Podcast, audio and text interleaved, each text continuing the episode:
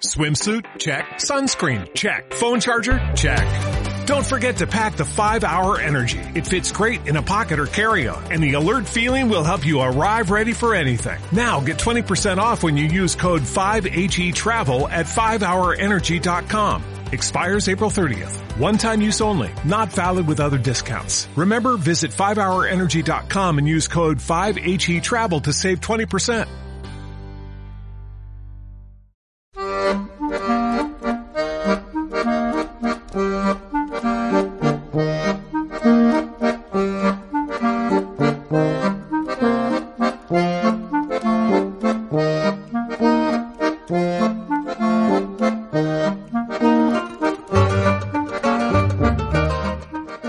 Discurso del oso. Soy el oso de los caños de la casa. Subo por los caños en las horas de silencio, los tubos de agua caliente, de la calefacción, del aire fresco. Voy por los tubos de departamento en departamento y soy el oso que va por los caños. Creo que me estiman porque mi pelo mantiene limpio los conductos y necesariamente corro por los tubos y nada me gusta más que pasar de piso en piso resbalando por los caños. A veces saco una pata por la canilla y la muchacha del tercero grita que se ha quemado.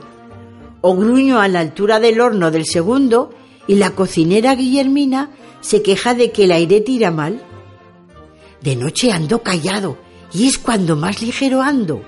Me asomo al techo por la chimenea para ver si la luna baila arriba y me dejo resbalar como el viento hasta las calderas del sótano.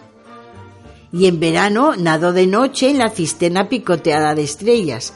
Me lavo la cara primero con una mano, después con la otra, después con las dos juntas, y eso me produce una grandísima alegría.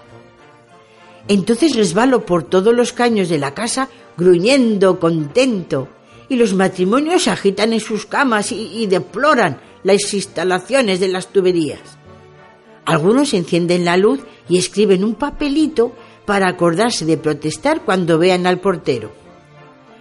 Yo busco la canilla que siempre queda abierta en algún piso. Por allí saco la nariz y miro la oscuridad de las habitaciones donde viven esos seres que no pueden andar por los caños. Y les tengo algo de lástima al verlos tan torpes y grandes, al oír cómo roncan y sueñan en voz alta. Y están tan solos. Cuando de mañana se lavan la cara, les acaricio las mejillas, les lamo la nariz y me voy vagamente seguro de haber hecho bien.